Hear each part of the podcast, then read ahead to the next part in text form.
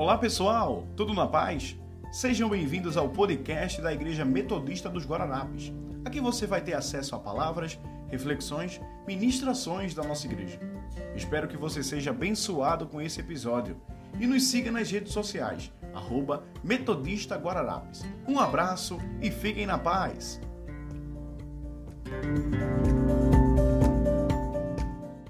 E eu quero falar com você que está em casa, tá bom? Eu não combinei nada com o Ministério de Louvor. E o bom é que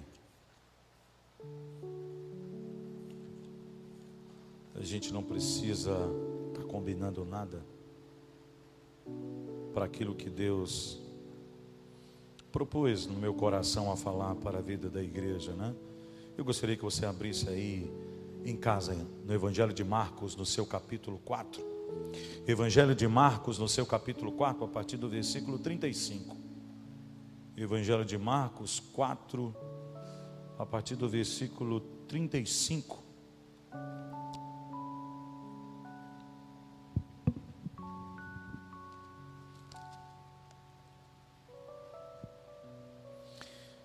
Eu vou ler aqui, estou com duas traduções aqui, mas eu vou ler em um especial, que eu tenho um carinho especial que é a tradução da Bíblia Mensagem para você que está em casa. Evangelho de Marcos, capítulo 4, a partir do versículo 35.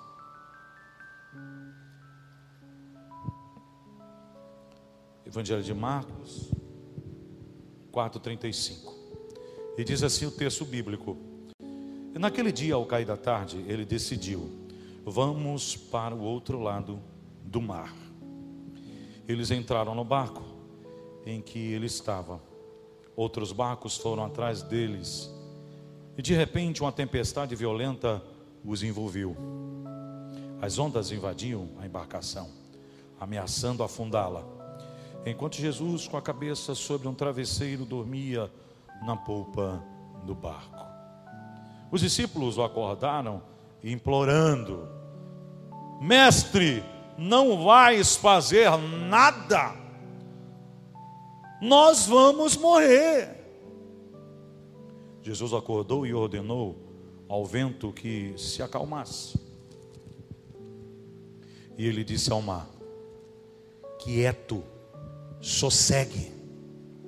O vento virou a brisa e o mar ficou em plena calmaria. Jesus repreendeu os discípulos: Por que tanto medo? Vocês não têm fé? Eles estavam apavorados e confusos. Afinal, quem é este homem? Se perguntavam. Até o vento e o mar se acalmam quando ele ordena. Você está em casa aí, você já deve já ter lido esse texto várias vezes, principalmente nos momentos mais difíceis nós muitas vezes temos a tendência de nos apegar a textos que dê uma elevada na nossa fé. E eu quero falar com você que está em casa e alguns que estão aqui, que estão participando da liturgia do culto, tá? O querigma, né, com as suas meninas, não é? dançando, celebrando e adorando ao Senhor. Eu louvo a Deus pela vida do querigma esse ministério tão importante que nós temos na nossa igreja. Deus abençoe a vida de vocês, viu? Vocês são especiais, tá? Apesar de colocar algumas músicas que alguns gostam e, e no dia que não está na escala, algumas ficam revoltadas, mas isso é normal.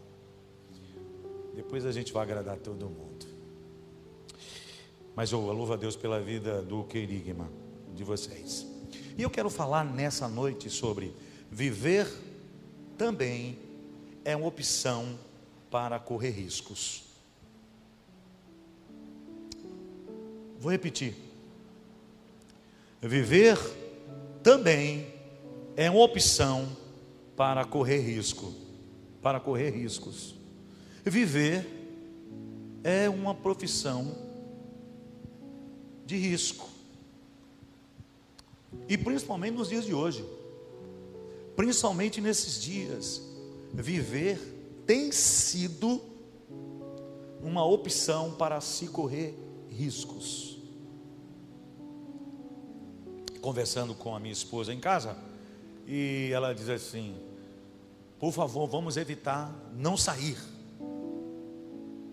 Vamos evitar ficar em casa. Eu digo, mas minha filha, a gente tem que sair. A gente tem que pagar as contas. Tem algumas coisas que a gente tem que fazer na rua. Não, mas se não der, a gente não sai. A gente tem que se preservar. Porque viver nos dias de hoje é correr riscos. Tá? E diante de tudo que a gente está vivendo, eu não preciso aqui fazer o relato e a narrativa do que está acontecendo. Marcos capítulo 4 fala eh, de Jesus entrando no barco, mas antes de Jesus entrar nesse barco, Jesus, ele estava ensinando. E não é fácil a gente ensinar. Quem é professor? E, e aqui eu tenho alguns professores e entre eles eu também, que não é fácil a gente ensinar.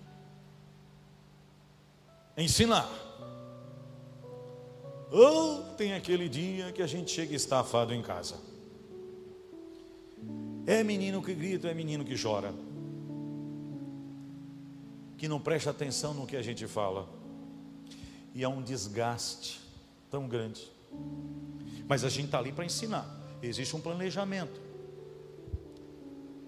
Jesus estava ensinando. Se eu for pegar o capítulo, o, o capítulo 4 e voltar um pouquinho do versículo 35 para trás, você vai ver Jesus ensinando. Ensinar cansa.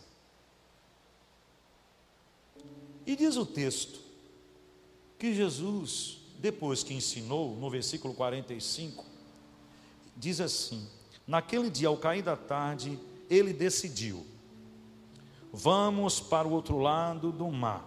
Eles entraram no barco em que ele estava. Jesus depois termina de ensinar, ele chega para os discípulos assim: Vamos agora para o outro lado do mar. Eu estou dando uma ordem a vocês, tá? Vamos para o outro lado do mar. Existe uma promessa do outro lado do mar. E a gente vai ver essa promessa em Marcos capítulo 5, do que ia acontecer. Mas até aqui os discípulos não entendiam. Tá? Vamos para o outro lado do mar? Eu estou cansado. Tanto é que Jesus dorme. Jesus, o homem, ele dorme, cansado, estafado, tá? Enquanto vivermos, enquanto eu e você vivermos, corremos riscos pequenos e grandes. Pequenos e grandes.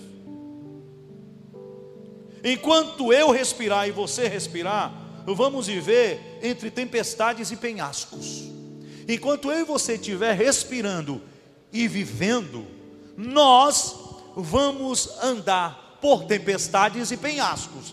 Não tem como. E com certeza esses dias têm sido dias de andar por tempestades e penhascos. E graças a Deus que nós andamos por tempestades e penhascos porque estamos respirando e vivos. Amém. A promessa muitas vezes vai acontecer em lugares instáveis ou em situações desconfortáveis. Por que você está dizendo isso, pastor? Porque diz aqui no texto, no versículo, no, nessa perícope que eu estou lendo aqui, né, essa pequena passagem, que Jesus ele faz uma promessa. Né? Jesus diz assim: naquele dia ao cair da tarde, Jesus diz: Vamos para o outro lado do mar. Eles, encontra, eles entraram no barco em que ele estava, outros barcos foram atrás dele. De repente, uma tempestade violenta os envolveu. Há uma promessa de Deus através de seu filho Jesus: Vamos para o outro lado do mar. Vamos para o outro lado do mar porque Jesus tinha algo a fazer no outro lado do mar e a gente vai ver o que Jesus tinha, o que Jesus tinha para fazer do outro lado do mar. Existia uma promessa, um projeto né? E ele disse: Olha, vamos para o outro lado do mar, há um projeto lá, então eu estou dando uma ordem de comando a vocês, vamos para lá.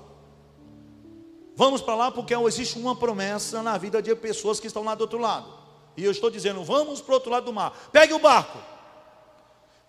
Aí eu estou afirmando aqui que a promessa muitas vezes vai acontecer em lugares instáveis ou em situações desconfortáveis. Essa promessa feita por, por Jesus, essa ordem dada por Jesus, levou aqueles homens a entrar em um lugar instável, e esse lugar se transformou num lugar desconfortável. Muitas vezes, promessas feitas e projetos que são pensados, muitas vezes, nem quase todos, mas a maioria deles, vai nos levar a trafegar em lugares, em lugares desconfortáveis lugares instáveis. Hoje vivemos esses lugares, hoje andamos por esses lugares instáveis e desconfortáveis.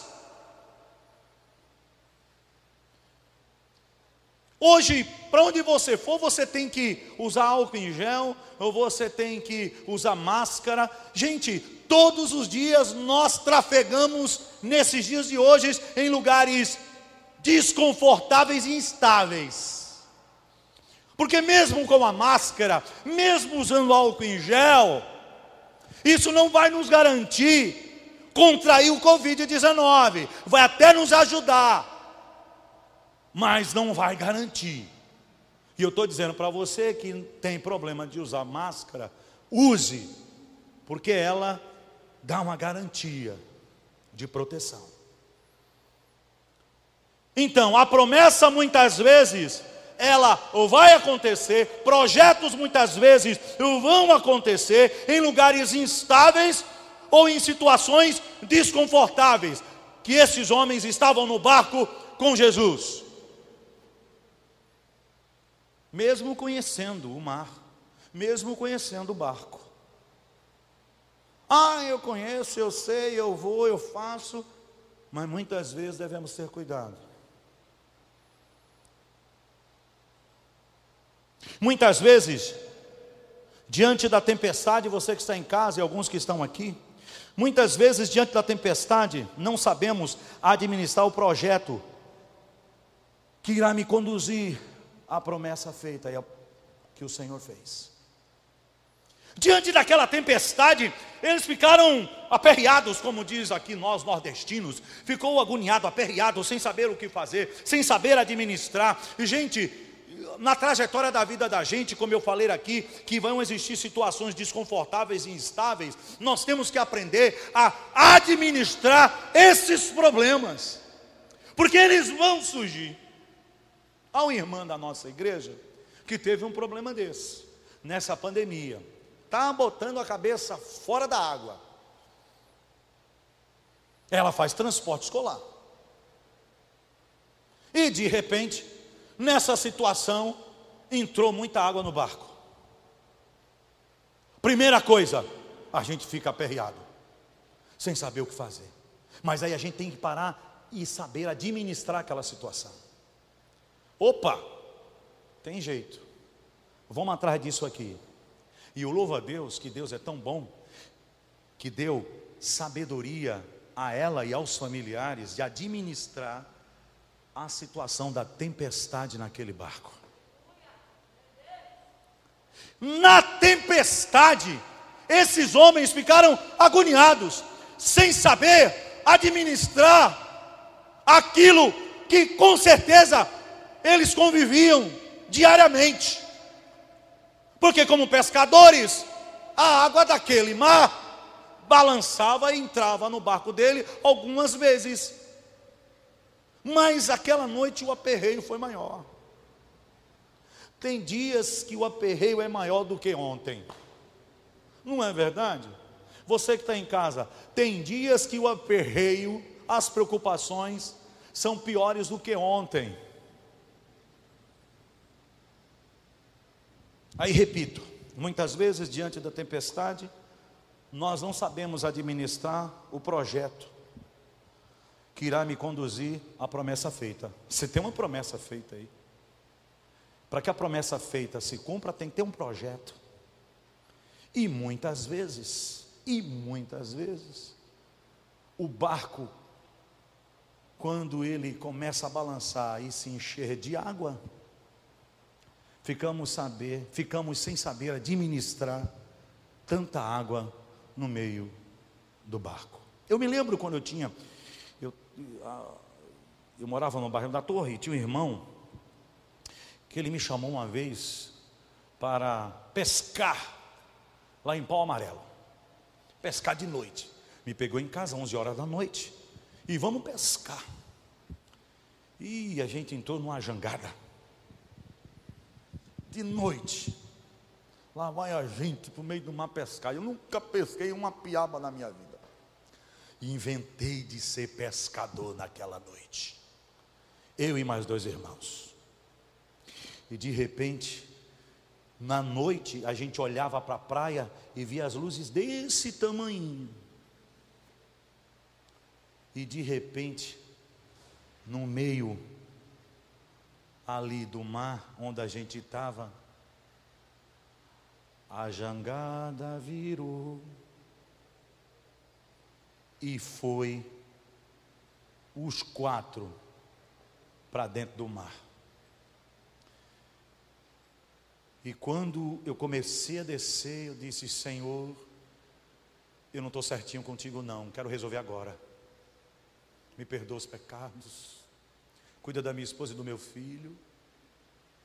E eu descendo e tentando segurar na jangada, e aquele desespero terrível, e tentava pegar na jangada, e quando pegava na jangada, a jangada virava mais ainda, e a gente descendo, e de repente, quando eu chego embaixo, tinha um, um, um tipo de morro, um morrinho, nos arrecifes, e eu rapidamente peguei o pé e firmei naquele morrinho, e subi nem sitiador, porque era um morro de ouriços. Fiquei uns 15 dias sem poder pisar no chão. Mas naquela hora a adrenalina foi tão grande, a vontade de viver foi tão grande, que eu subi. Aí de repente já tinha dois na jangada. E tinham conseguido virar a jangada. E pegaram na minha mão. E me subiram para a jangada. E pegamos o outro lá embaixo. Aí o mais experiente disse: A gente se aperreou a jangada só balançou com uma onda que veio muito forte. Se a gente permanecesse firme nos lugares onde a gente estava, isso não iria acontecer. Mas o medo foi maior e a gente achou que ia morrer. Administrar o problema é o grande achado para a gente não morrer. Diante de uma promessa, diante de um projeto feito, vão vir tempestades para tentar nos afogar. E a gente não pode desesperar.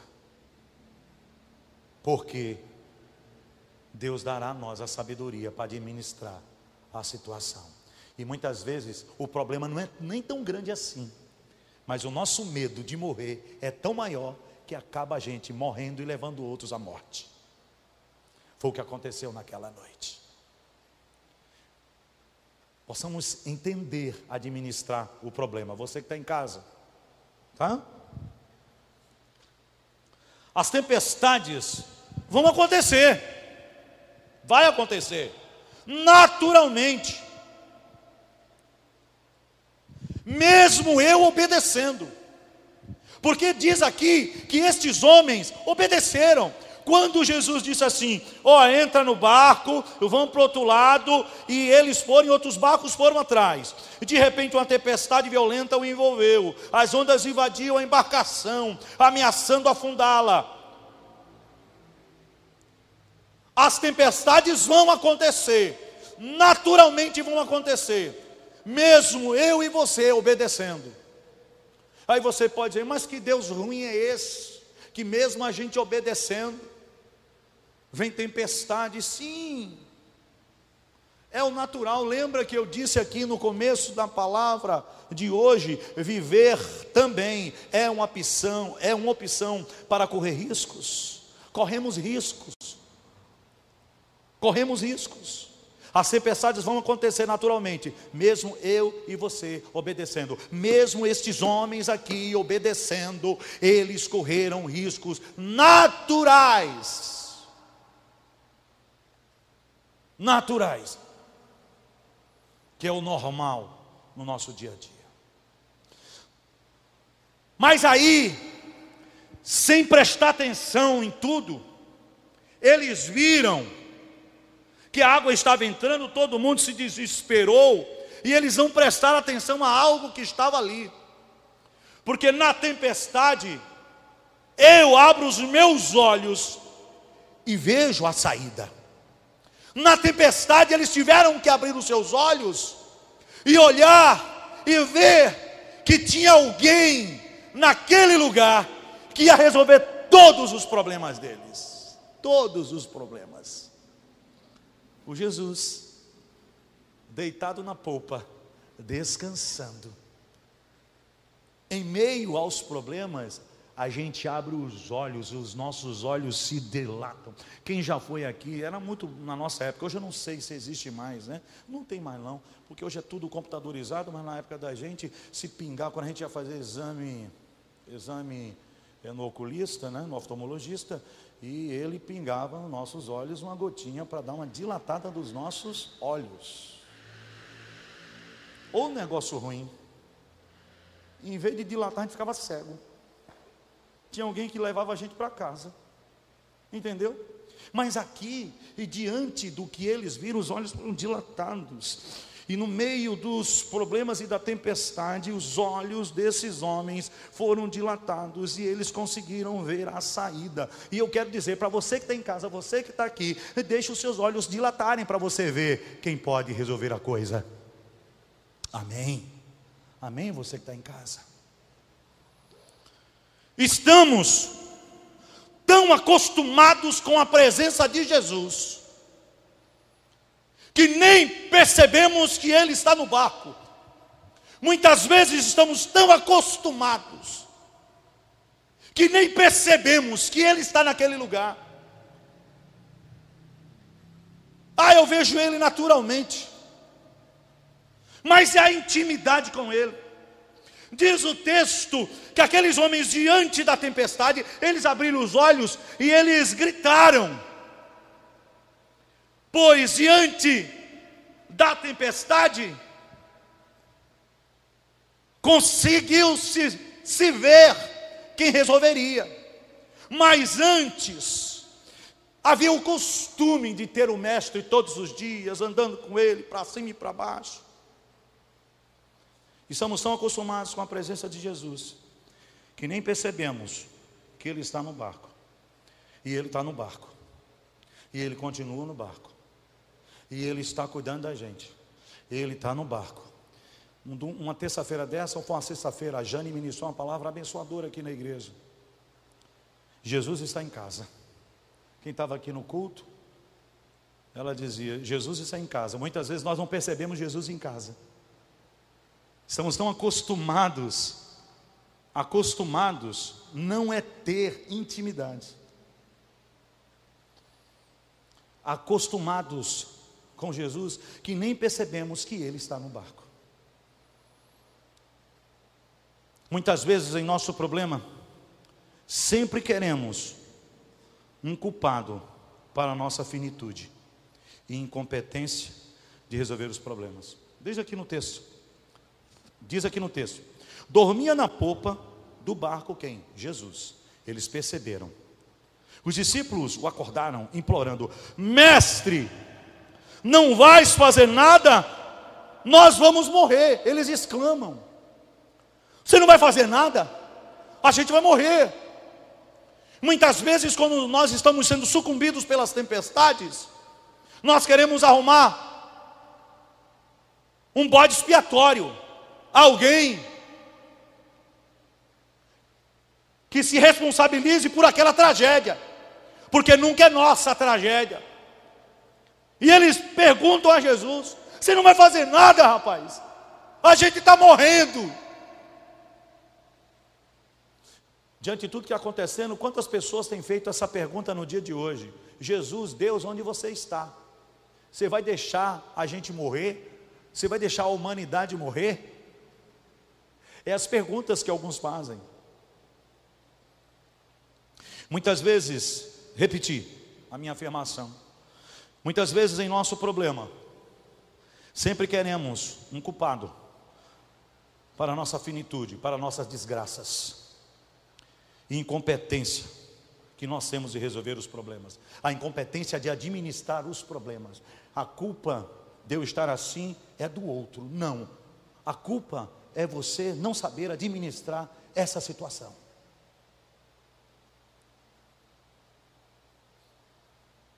Se você está passando por uma situação difícil, eu me lembro do meu pai. Meu pai tinha uma coleção de Roberto Carlos que era intocável. Gente, era a coleção da vida dele.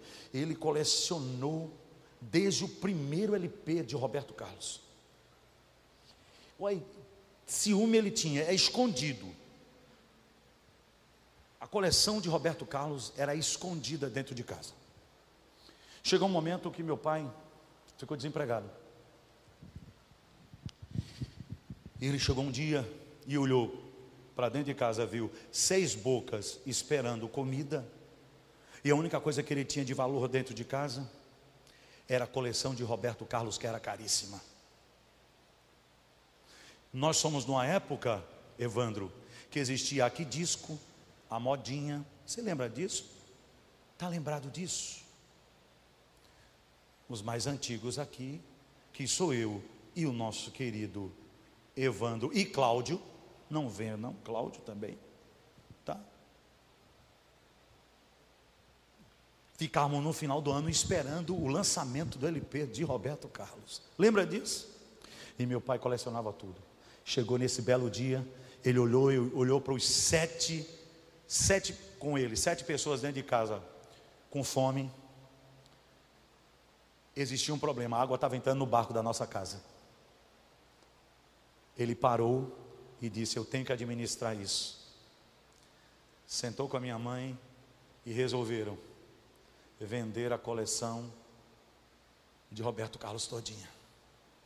Ele sai no domingo, coloca a coleção em cima de um carro de mão e vai para a feira do troca que ficava na Almirante Dias Fernandes. Almirante Dias Fernandes. Você que está em casa, ou você que está fora de Pernambuco, é uma rua, uma das principais que nós temos aqui no bairro.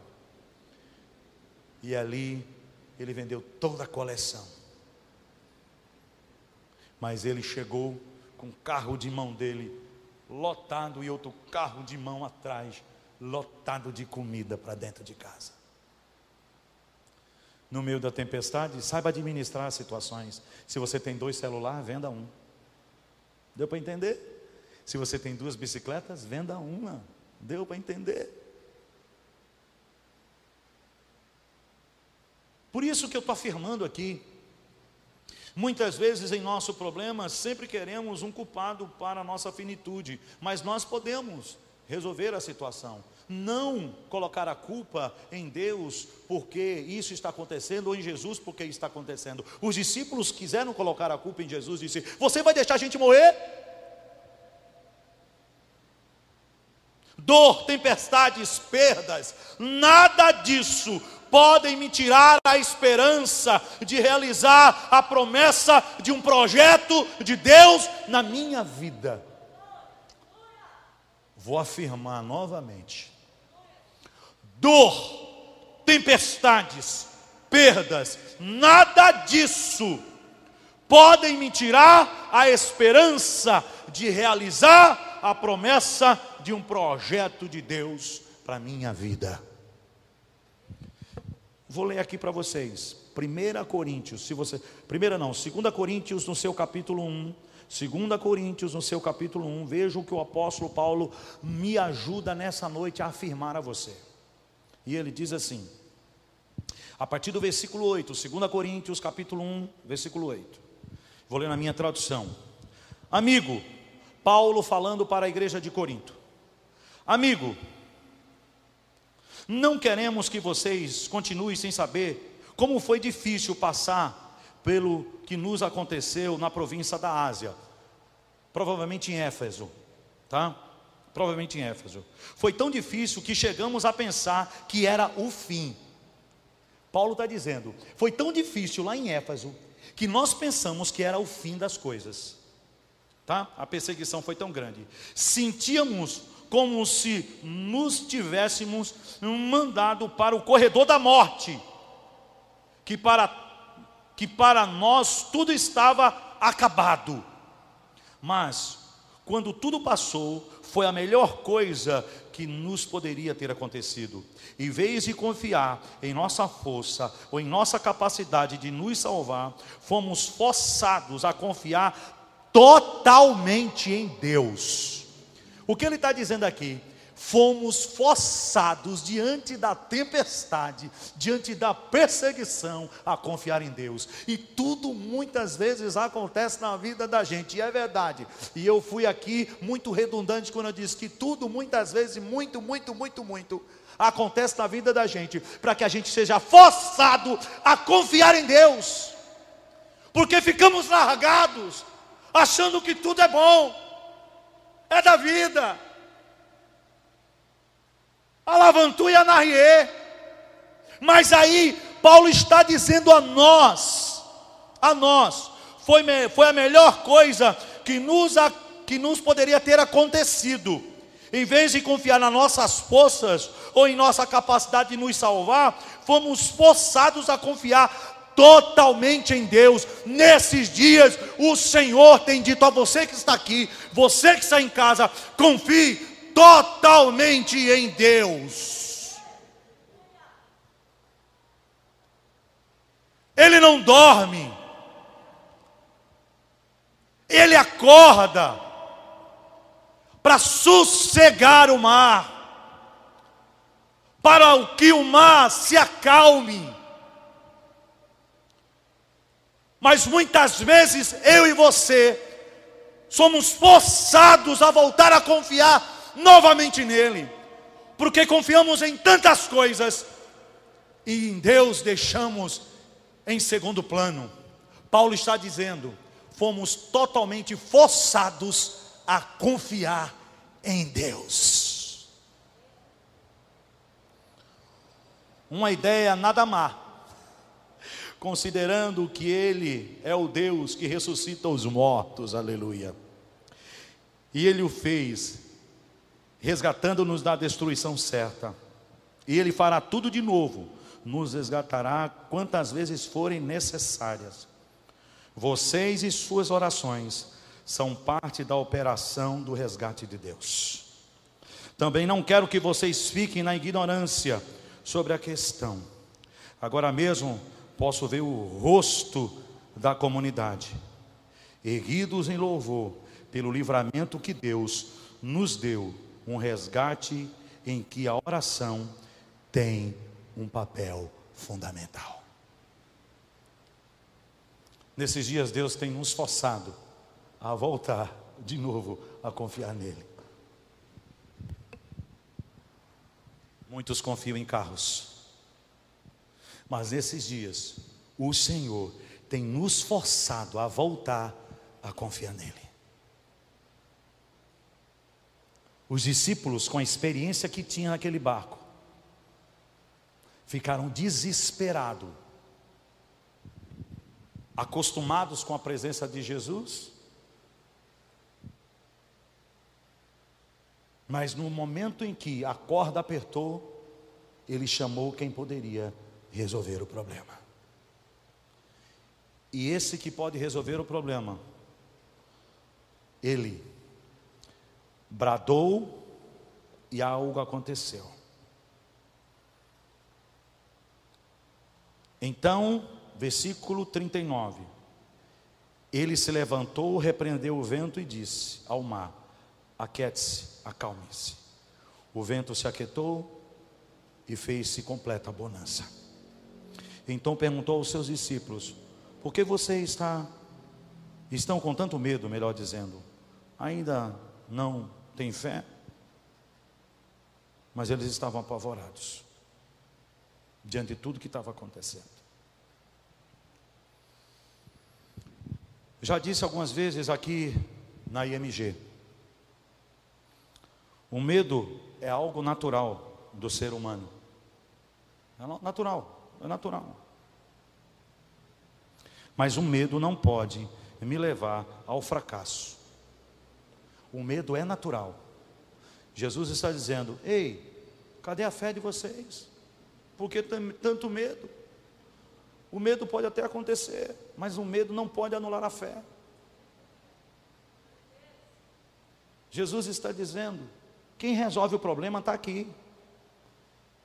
Jesus está dizendo para eles: quem resolve o problema não são vocês, sou eu que estou no barco.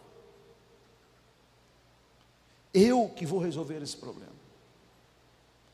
Eu dou inteligência a vocês de administrar a situação, mas vai ter um momento que eu é quem vou resolver. Diante das coisas que vocês não têm poder para resolver. O mar em fúria, a tempestade, só quem podia resolver era Jesus. Vou afirmar e terminando. Já disse algumas vezes aqui na IMG: o medo é algo natural do ser humano. Mas o medo não pode me levar ao fracasso. A fé vence o medo. A fé vence o medo. Tudo isso, segundo o apóstolo Paulo, diante das situações difíceis que ele passou, foi para que ele voltasse a confiar em Deus de novo e aproximasse-se de Deus. Tudo está acontecendo para que eu e você voltemos nos aproximar de Deus. Amém? Você que está em casa, a fé vence o medo. Amém. Você que está em casa, ore comigo.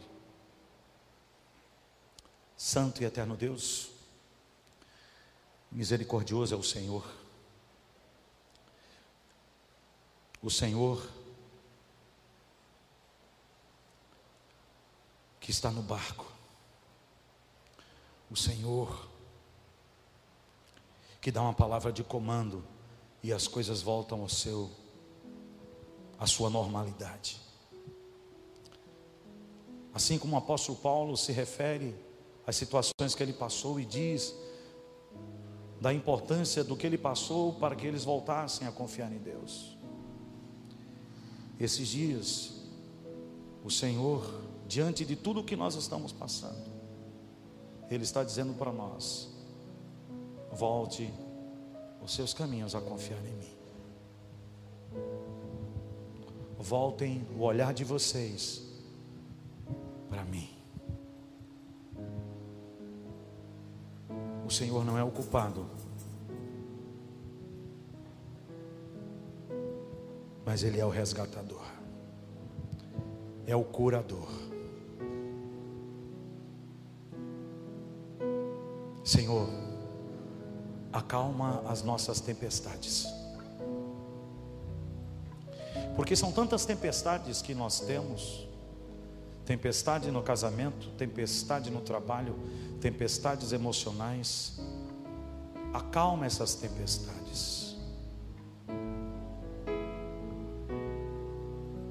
O medo não pode anular a certeza da minha fé naquele que pode resolver as coisas. nesse momento, dá um abraço nesse irmão e nessa irmã, nesse amigo e nessa amiga. Viver também é um risco, e principalmente nesses dias que nós estamos vivendo.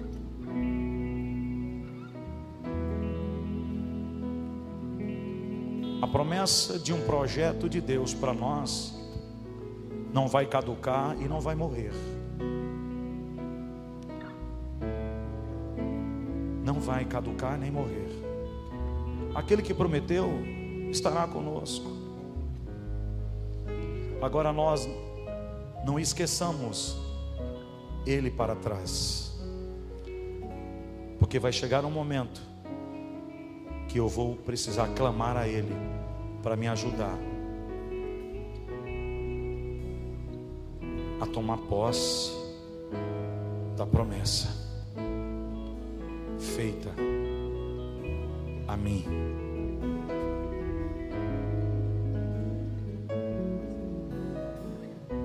Acalma o coração dos teus filhos e filhas. E que eles olhem para a polpa do barco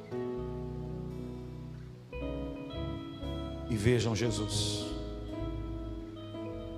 na polpa, na retaguarda, conduzindo